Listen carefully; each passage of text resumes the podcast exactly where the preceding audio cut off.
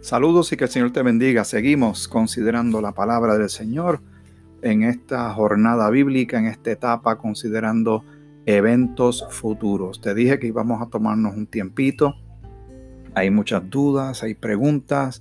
Las personas se preguntan si estamos en la tribulación, si este es el fin de los tiempos. Con calma, hermanos, con calma. El Señor, en Él tenemos paz tenemos que refugiarnos en Él, en lo que Él ha profetizado en su palabra, lo que Él tiene para la iglesia cuerpo de Cristo, pero también entender que hay unas cosas ya profetizadas que se van a cumplir a cabalidad. Va a ser así, el Señor ya se expresó al respecto.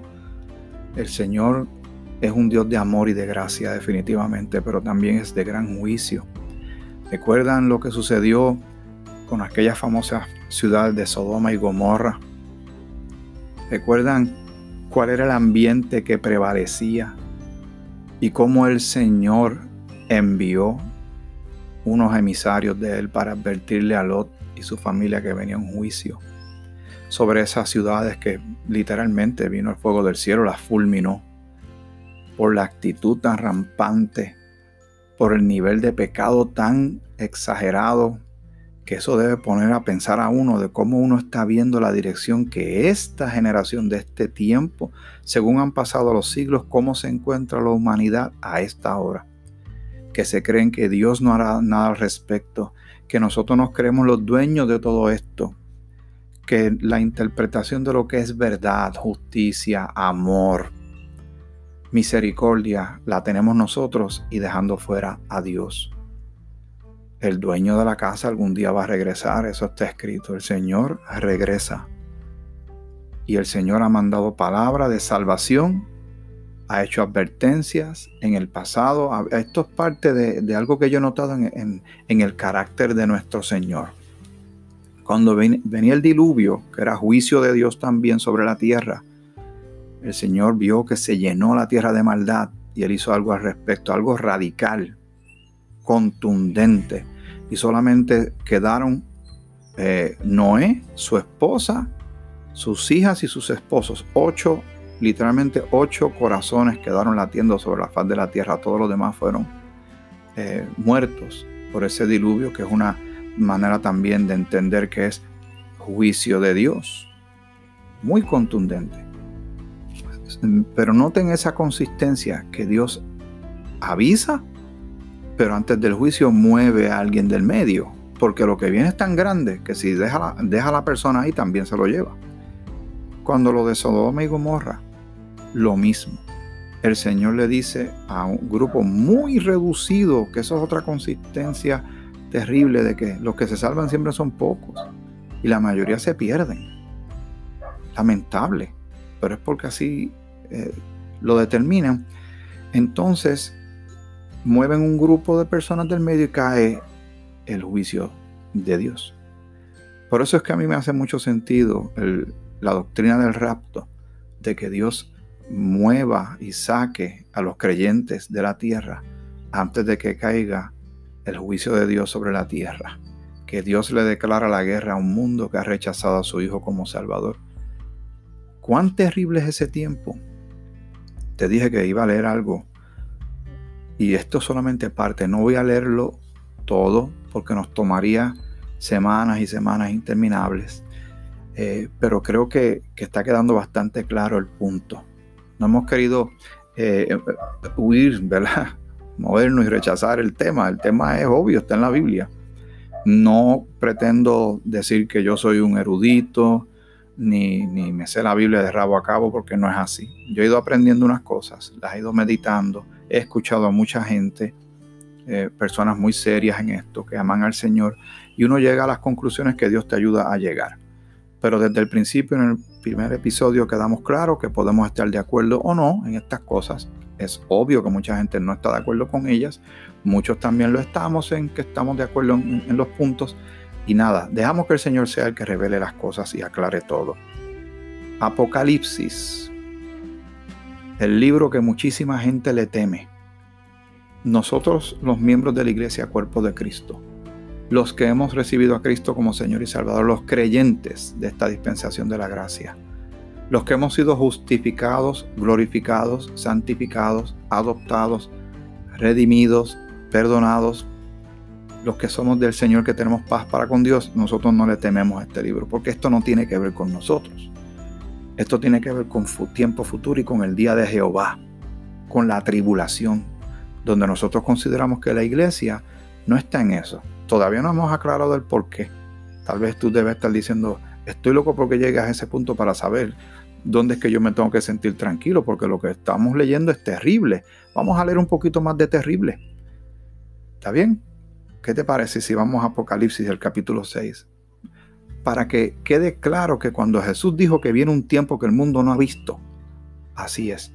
El mundo ha visto épocas terribles en su historia, épocas violentas, épocas peligrosas, épocas de epidemias, pandemias, guerras, eh, crisis económicas, crisis políticas, eventos traumáticos, pero aquí estamos todavía.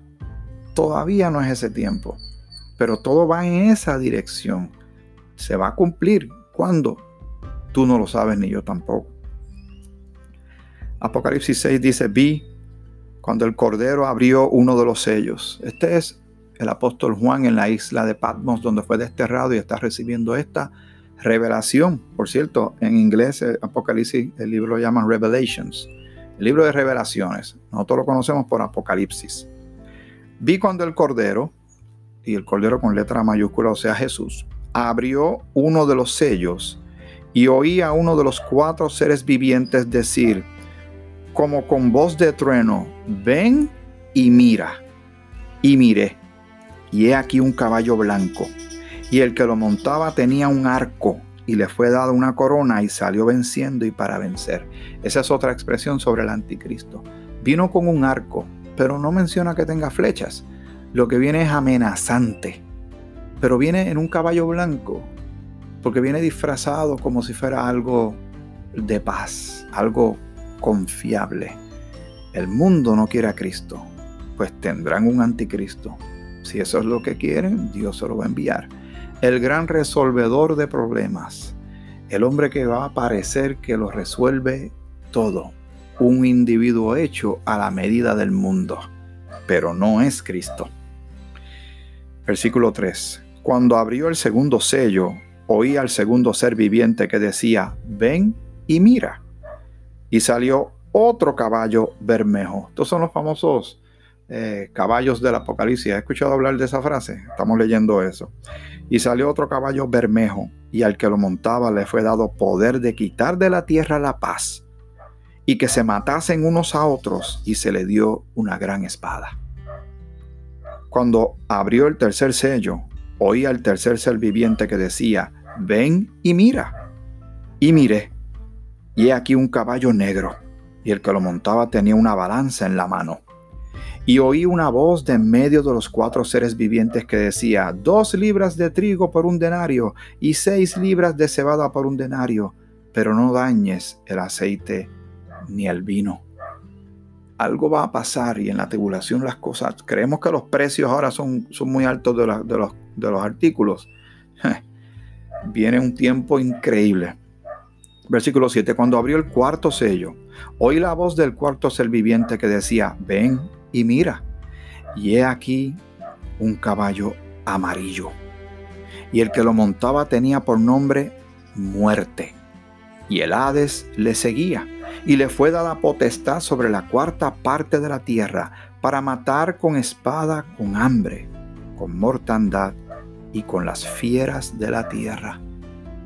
Y nosotros creemos que hemos visto todo. Es difícil poner en nuestra cabeza, conceptualizar esto porque son eventos que están por venir. Juan fue el que lo vio. Y él está viendo cosas, obviamente, en el tiempo que él vivía, hace dos mil años atrás. Él está viendo cosas del futuro que nunca en su vida había visto. Él, simplemente está escribiendo lo que vio, cómo lo vio. Y una manera que él lo describe de cosas que él se relaciona a ellas. No puede hablar de misiles, no puede hablar de computadoras, no puede hablar de teléfonos inteligentes, ni de internet, ni de vuelos eh, en aviones y cosas así, porque él no, él no vivió esa época. Así que nosotros tenemos que dejar que sea el mismo Espíritu de Dios que nos ayude a entender esto. Versículo 9. Ya como si fuera suficiente. Pero no es suficiente. Recuerden, es un tiempo que el mundo no ha visto. Y cuando abrió el quinto sello, vi bajo el altar las almas de los que habían sido muertos por causa de la palabra de Dios y por el testimonio que tenían, porque muchos van a morir en ese tiempo, por mantenerse firmes en la fe y no claudicar al sistema que esté establecido en ese tiempo. Y clamaban a gran voz diciendo, ¿hasta cuándo, Señor, santo y verdadero, no juzgas y vengas nuestra sangre en los que moran en la tierra? Están pidiendo la venganza de Dios. ¿Recuerdan lo que leímos hace poco de Romanos 12? Mí es la venganza, yo pagaré, dice el Señor. Así será.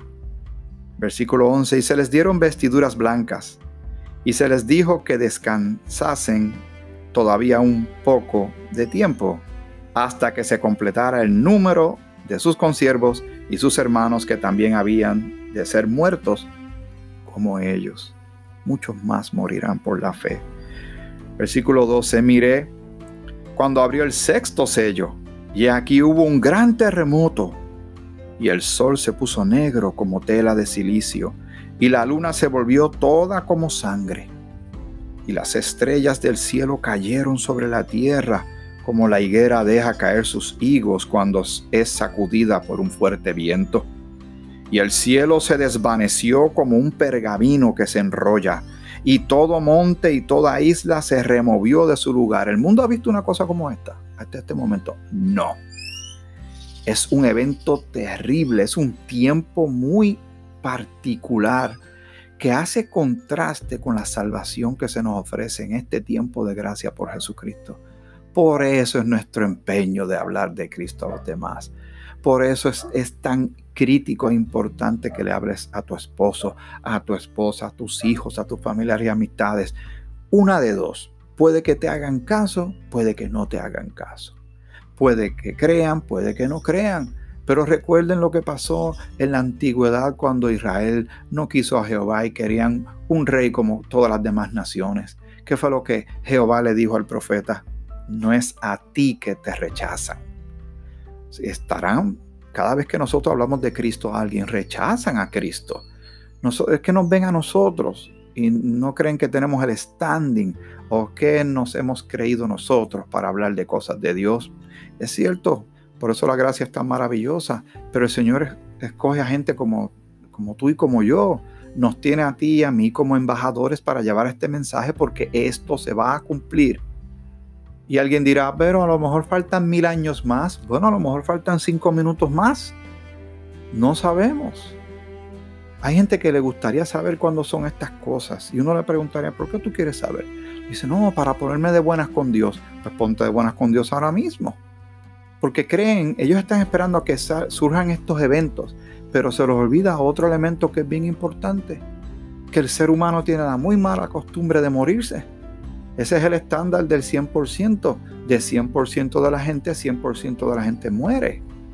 ¿Cuánto tiempo nos queda a ti a mí de vida? No sabemos. Les escuché una frase que también la compartí con ustedes en el pasado. Vivimos como si Cristo viniera hoy, pero planificamos como si tardara 100 años, porque yo no sé cuándo Él viene. Tú tampoco lo sabes. O cuándo es el rapto de la iglesia. Pero de que todas estas cosas van a acontecer, van a suceder, seguro porque Dios no falla. Maravillosa noticia para el creyente, pero es terrible para el que no cree, porque Dios no falla. Dios cumple.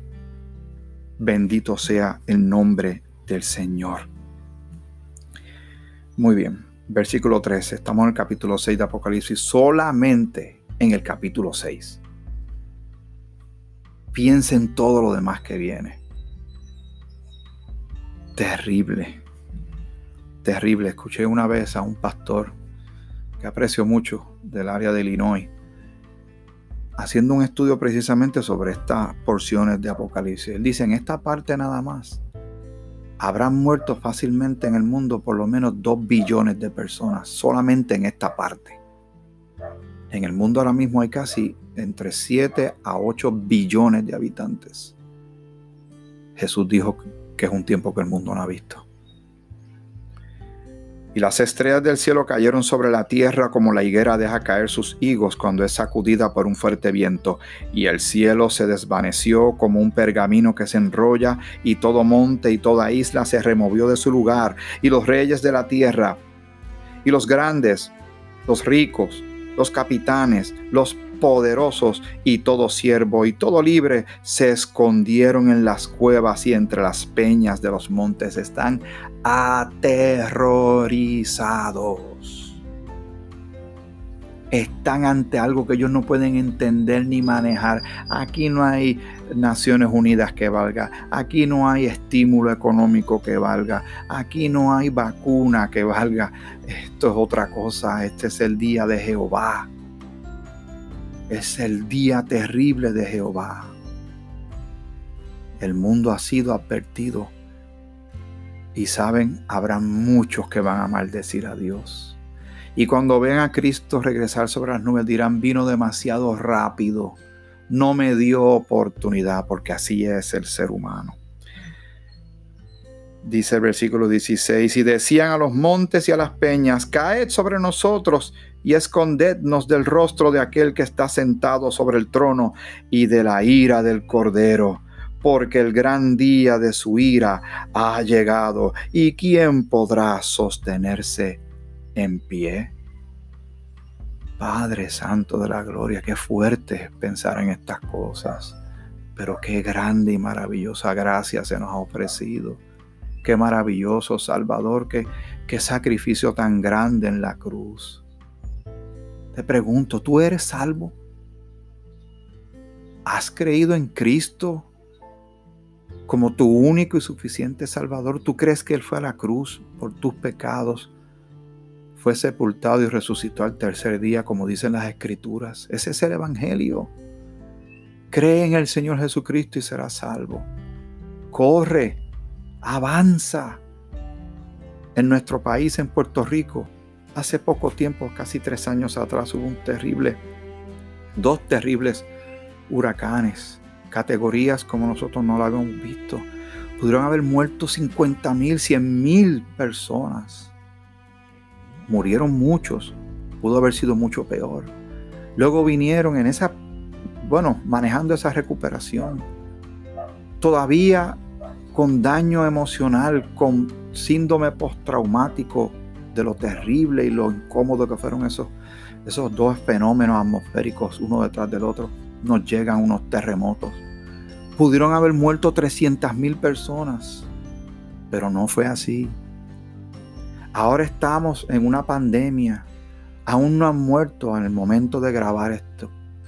Ni 200, ni 200 personas no se compara como pasó lamentablemente en Italia, en España, en Reino Unido, en Brasil, en Estados Unidos.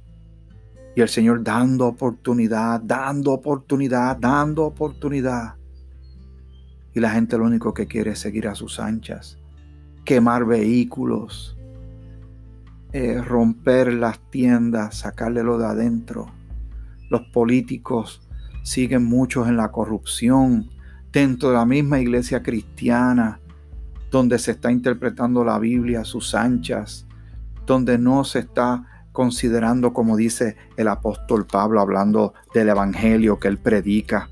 El evangelio que Pablo predica, que él mismo dice que es el evangelio, que el mundo será juzgado por ese evangelio de él. Eso está en Romanos, déjeme ver si lo puedo, no lo tenía en mente hoy, pero ya que estamos ahí, tenemos que buscarlo aquí, a ver si lo tengo muy bien. Es Romanos capítulo 2, versículo 16.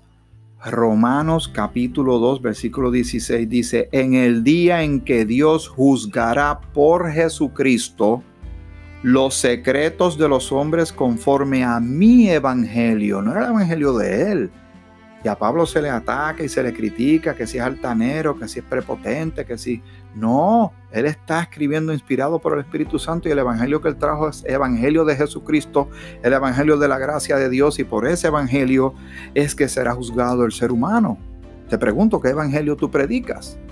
¿Qué Evangelio tú estás presentando?